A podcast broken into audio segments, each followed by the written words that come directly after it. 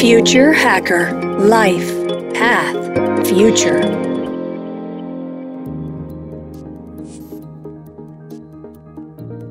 Olá pessoal, bem-vindo ao Future Hacker. Meu nome é André Chaves e temos aqui uma convidada muito especial, que é a Cássia Klubs. Ela é estrategista de inovação e design estratégico na SAP em breve será uma neurocientista. Ela é fluente nos processos de inovação empresarial criando e definindo novas experiências e cenários. Né? Tem mais de 10 anos de experiência em inovação através de design, estudos de desenho estratégico na Europa, inovação e mudanças estratégicas na América do Norte e negócios da América Latina. Ela também é coautora da versão brasileira do livro Design Management, né? usando o design para construir o valor da marca e inovação competitiva. Bem-vinda, Cássia, ao Future Hacker. Obrigada, André. É um prazer estar aqui com vocês. Legal, prazer nosso. É, você tem uma história muito interessante, uma trajetória muito interessante. E você coloca na tua mini bio uma coisa bem curiosa, né? Quer dizer, o seu pensamento ambidestro. Em primeiro lugar, assim, como é que você conseguiu chegar nesse equilíbrio de forças entre a razão e a emoção? E se é algo que está sob nosso controle? Olha, a, o pensamento ambidestro, ele é a construção que a gente tem, né, de entender o que o pensar o agora, na execução, no momento que a gente está, e o pensar no futuro, né? Claro que a gente tem aqui uma regulação das emoções e tudo para poder fazer isso, mas ele é uma construção e ele é um aprendizado. Né? Eu vejo que é, isso no dia a dia das empresas ele é fundamental, principalmente hoje em dia, né, na liderança atual, em que a gente tem que fazer, manter a execução né, do dia a dia e não deixar de olhar para o futuro, não deixar de construir, de co-criar futuros possíveis. Então, essa é uma das, das habilidades que eu acredito aqui que seja assim, uma das habilidades-chave para o líder atual, né, no momento que a gente se encontra aqui agora, durante a pandemia, né. Legal. E se a gente for falar de cocriação, né, de visão estratégica, exatamente nessa parte que você está falando, para o futuro, de cenários futuros, por que a gente pode prever problemas complexos se as variáveis ainda são imprevisíveis? A gente tem aqui uma questão das, das variáveis né, imprevisíveis e a gente, o que, que a gente entende, assim, para a gente poder solucionar problemas complexos, cocriação de cenários futuros, a gente não pode atuar a partir de uma lógica linear, que é a lógica que a gente cresceu, que a gente foi criado, né, e que a gente pensa o mundo muitas vezes, né? A gente precisa, é, devido à complexidade né, do mundo atual, a gente precisa atuar por uma lógica sistêmica, de um pensamento de entender as dinâmicas entre os elementos. E quando eu entendo essa dinâmica, eu consigo entender onde é que eu vou atuar. Né? Em qual ponto eu vou tocar para poder destravar esse sistema né, e poder pensar esse futuro. Quando a gente está fazendo, co-criando o futuro, e aí tem lógicas muito interessantes assim para isso, porque a gente precisa de muita criatividade, pensar metodologias diferentes para poder solucionar esses problemas complexos. Quando a gente pensa e a gente está criando, a gente pode criar co-criar cenários futuros. Pode ser para um futuro presente, que a gente pode ser sempre cinco anos, né, para pouco tempo, ou pode ser para uma lógica de 10, 15 anos, né, 20 anos. Tem maneiras de construir isso de formas diferentes, né? Quando a gente está lidando com esse futuro mais longínquo, né?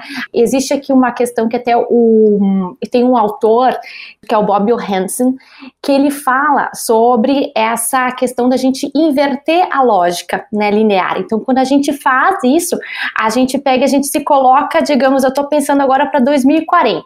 Então, eu me coloco em 2040, eu tenho essa capacidade de abstração, e aí eu volto para a realidade, para o momento de hoje, e aí, a partir do meu negócio, da minha realidade, eu construo os passos que eu vou dar para esse futuro. E isso está muito conectado também com o pensamento efetual da Sarasvati, que ela coloca que a gente precisa né, entender a partir das nossas condições atuais qual que vai ser a nossa construção de futuro, porque esse futuro ele é incerto.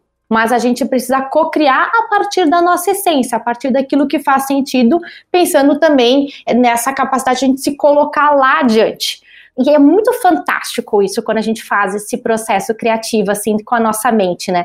A gente vê que a gente consegue dar esse salto para 2040, por exemplo, muito mais facilmente, a gente consegue se colocar nessa realidade muito mais facilmente do que a gente sair do hoje e caminhar para os 5 anos, 10 anos, 15 anos e aí 20 anos. Né? É um processo muito interessante que acontece na nossa mente de, da forma criativa que a gente soluciona esses problemas. Não, muito legal, muito interessante essa, essa, abordagem, inclusive, né, ele, citando né, o próprio Bo, o Bob, né, o Hansen, ele faz parte do Instituto no Futuro e ele falam que até o que você está me falando é quase a vacina, o antídoto contra o VUCA, né? Não sei se todos sabem, VUCA, né, a parte de volatilidade, incerteza, complexidade e ambiguidade exatamente esse termo que ele cunha, né, que ele chama dos atributos de visão, né, entendimento, clareza e agilidade, né, exatamente isso que está falando, né. A gente tem aqui é, lidar também com, com essas questões, criar esse espaço, esse espaço da cocriação, ele é um espaço muito bonito quando a gente consegue né, colocar todos os stakeholders para poder pensar junto. Né? A gente está criando aqui um, um espaço que a gente faz a escutativa, né, das pessoas que estão envolvidas. E nesse processo, a gente está construindo a segurança psicológica né, das pessoas poderem se expor, das pessoas poderem colocar suas ideias. Quando a gente fala é, de pensar cenários futuros, a gente está buscando com a criação, com essa cocriação envolver as pessoas nesse movimento, fazer com que elas se tornem protagonistas dessa quebra, né, da lógica vigente. Então, com isso a gente consegue reduzir as resistências no processo de mudança porque a gente sempre vai ter, quando a gente está nesse processo de construção de cenários futuros, né, de construção de um futuro, as pessoas aquelas que são mais, é, digamos assim, defensoras do status quo, né, e elas fazem isso porque elas estão ali muitas vezes defendendo uma posição, uma, uma posição, um medo de perder o poder, ou mesmo, né, uma relevância no negócio, né, tem aquelas pessoas que estão extremamente focadas no hoje, elas não querem perder tempo tempo, muitas vezes olhando para o futuro, pensando nesse futuro, e tem as pessoas que já querem estar lá na frente, né? Elas já estão com esse pensamento no futuro, né? Elas querem fazer essa mudança acontecer. E isso é natural, porque em qualquer sistema que a gente está, a gente vai ter as polaridades. A gente vai sempre encontrar essas pessoas, né, que são essas resistências. Mas aí é que tá, gente, quando a gente consegue ouvir, criar essa escutativa, porque se isso é relevante, se essa resistência ela, ela, ela acontece porque tem algo que a gente precisa entender, um padrão que a gente precisa identificar na empresa para a gente não repeti-lo, né? Quando a gente cria esse novo cenário. E juntamente com isso, a gente tem uma outra coisa muito interessante, que é quando a gente cria esse espaço né, de cocriação, a gente começa a alinhar também o tempo mental das pessoas. Porque assim como tem os defensores do status quo, a gente também tem as pessoas que elas estão, assim, com um pensamento nostálgico, né, vivendo o passado. Então elas estão lá, como era bom quando tal coisa acontecia, né, isso tá na, na, na forma delas falarem. E aí a gente consegue trazer todo mundo para um espaço para poder pensar conjuntamente, porque tem aquelas pessoas também que estão focadas né, no presente e aquelas pessoas que é, estão focadas no futuro. Então a gente consegue alinhar os tempos mentais e criar algo que seja relevante quando a gente pensa que a gente está criando esse espaço de cocriação e escutativa, a gente passa a tirar os nossos véus, assim, é, é o que a gente fala dos nossos vieses cognitivos, né? Existe aí uma lista de 188 vieses cognitivos que foi criado pelo Kahneman, inclusive ganhou um prêmio Nobel em função disso. Então, quando a gente começa a ter essa cocriação, a gente começa a quebrar os nossos próprios pré-julgamentos, né? As nossas próprias coisas que a gente pensava, ah, mas isso aqui funciona por causa disso. Não, mas aí o outro coloca uma outra coisa que, puxa, eu não podia imaginar que isso acontecia, que no teu setor acontecia tal coisa. Então a gente começa a quebrar essas, esses pré-julgamentos de uma área ou de outra e a criar uma fortaleza do sistema, assim, o sistema começa a ter uma força, esse grupo de pessoas que está ali pensando conjuntamente tem uma força muito grande no sistema, que é muito interessante para o processo de mudança, né? Destrava as condições e faz com que esse processo flua muito mais naturalmente dentro das empresas. Quer dizer, você mostra que assim, pelo sistema, o blended da, dos diferentes perfis é que às vezes é muito mais rico do que você ter um perfil X ou Y, né? Agora, do ponto de vista de maturidade, quer dizer, a gente sabe que assim, né, para você fazer um trabalho de cocriação, precisa sim, além dessa sensibilização, etc., todo mundo está engajado, mas um pouco dessa maturidade do, do, trabalho. Como é que você consegue fazer esse gerenciamento? Eu diria, botar entre aspas, assim, os hardwares totalmente diferentes ali e você colocar todo nesse como um acordo aí desse plano de cocriação. Eu acho que aqui tem uma coisa muito chave, que é a gente entender que todo mundo tem a mesma ordem de importância no sistema. Quando a gente coloca todo mundo, e isso a gente deixa claro, é um acordo, né, feito desde o início, como regra, né, que todo mundo tem o mesmo poder da palavra, que todo mundo tem o mesmo peso, quando a gente estrutura isso, estruturas dinâmicas entre trocas de escuta né, das pessoas e a gente coloca todo mundo com esse mesmo poder, a gente consegue fazer com que as pessoas não se sintam intimidadas por uma pessoa que talvez ah, tem um cargo hierárquico maior ou que, por exemplo, talvez tenha um peso maior na decisão né? Mas naquele espaço, não. Naquele espaço a gente está construindo e a gente está dando abertura para todo mundo. A gente está criando um espaço de segurança, um espaço que as pessoas podem ser elas mesmas ali e falar é muito chave nesse processo e tem que estar em comum acordo entre todos. E a gente já faz esses pré-combinados, assim, né? Já existe uma certa conversa anterior para poder acertar esses pontos. Então, o que você está falando exatamente já é uma coisa pré-combinada desde o início. Que me, me faz um gancho para um tema que eu tenho visto, né? Tem em Harvard, eles falam bastante da holocracia, né? Uhum você acredita que, assim, quando você faz squads, faz projetos de cocriação, mas quando você percebe que isso aí começa a ficar mais rico do que o, o, modus operandi normal, será que as empresas não serão geridas dessa forma, de uma forma bottom-up, com essa origem da holocracia?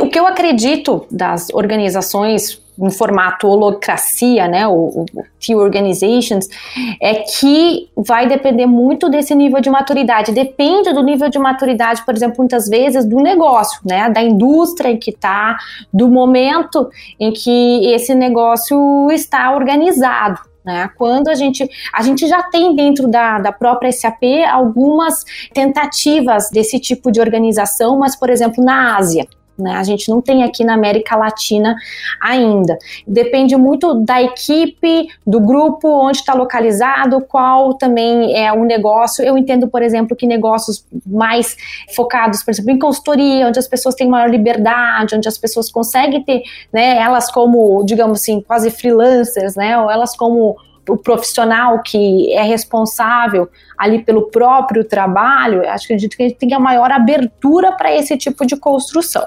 Né? Mas numa indústria, por exemplo, de mineração, eu acho mais complexo fazer esse tipo de, de organização.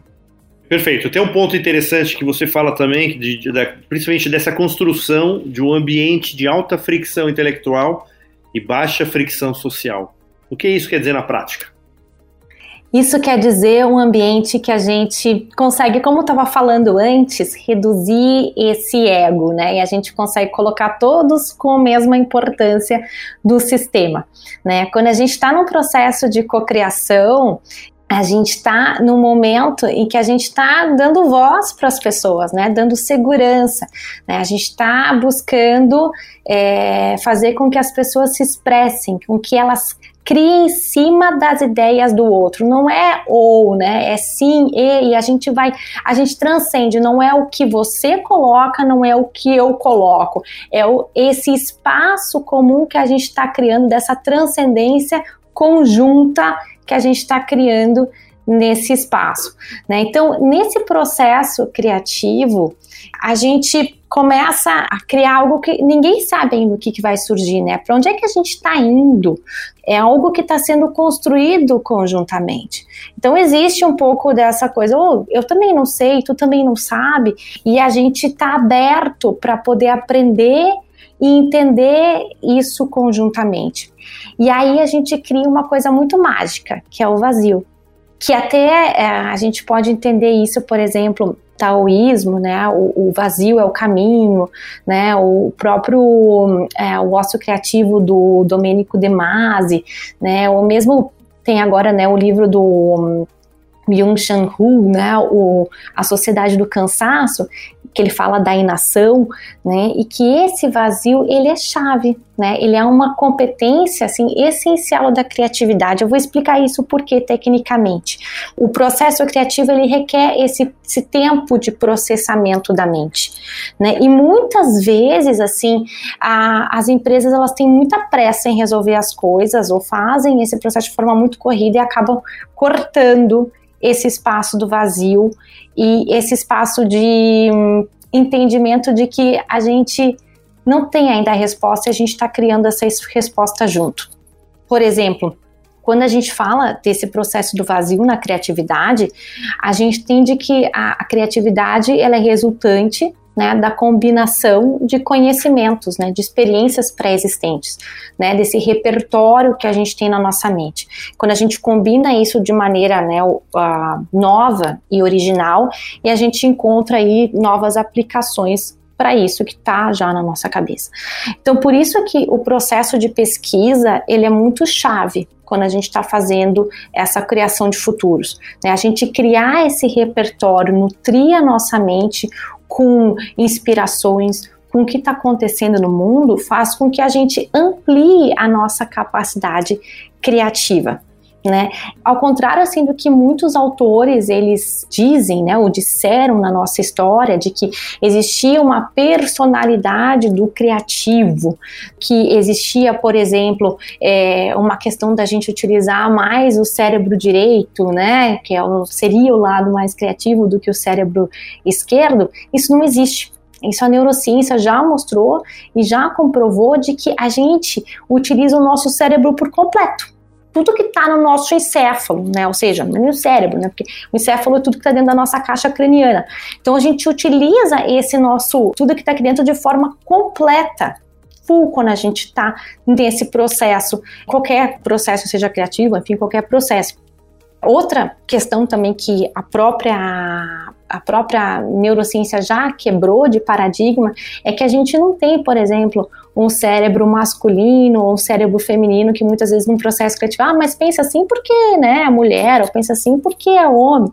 Nós temos no nosso cérebro, né, na, na, na nossa construção, tanto as características femininas quanto as características masculinas identificadas né, nesse tipo de composição. Então, em 15 minutos, tem uma professora de, de Israel, né, a Daphna Joel, que ela identificou que em 15 minutos né, de estresse, ou que a gente está vivendo uma situação, a gente consegue alterar o nosso cérebro. Né? Então, não existe essa situação. Então a gente consegue também, entendendo essas questões, construir espaços mais é, fluidos, né, em que as pessoas conseguem trabalhar melhor, entendendo que, enfim, a gente tem as características de ambas as a, os gêneros, né, dentro de nós mesmos. Né, quando a gente está muito tempo é, e a gente está trabalhando e buscando inspiração e a gente está muito tempo ali trabalhando em cima de alguma coisa, a gente está trabalhando muito com o nosso córtex pré-frontal, que é essa parte aqui da, da testa, que ela é responsável pelo julgamento, responsável pelo discernimento. Né? E aí, quando a gente está fazendo isso, a gente está colocando um esforço muito grande e tem muito julgamento naquilo que a gente está criando. E aí que o vazio e a pausa tem o nosso grande momento do ahá, né? Que é quando a gente relaxa e a gente distrai essa parte aqui do córtex pré-frontal, e aí a gente traz aqui o pensamento espontâneo, né, que vem de uma região aqui do cérebro que é mais correlacionado com a parte de uh, imaginação, com a parte de criação, e a gente deixa fluir então esses insights criativos que nascem principalmente nesse momento de pausa, nesse momento que a gente vai às vezes dar uma caminhada, vai lavar uma louça, né, vai fazer alguma coisa que a gente relaxa e a gente dá espaço para isso acontecer. Quando a gente também abre espaço para cocriação, a gente abre espaço para poder ouvir todas as pessoas e construir algo conjuntamente que está fora da realidade do momento para uma realidade do futuro. Muito bom. É, esse foi o tema também que a gente até abordou aqui com o Cadu Lemos, falando sobre o, flow, né? Exatamente, e, e se teoricamente aquela super atenção, se não precisava desses momentos, né, de, da nossa ventoinha, né, da nossa cabeça para quem relaxar, que você está falando dos espaços vazios, né, para fazer, colocar os, os, pensamentos em ordem, né? Concordo muito com relação a isso. O Cássia, a gente vai agora finalizar esse primeiro bloco. É, vamos para o segundo. Eu vou te explorar um pouco a tua visão de futuro futuro malucos aí. Pessoal, um papo ótimo aqui com a Cássia. Até a próxima. Future Hacker Life Path Future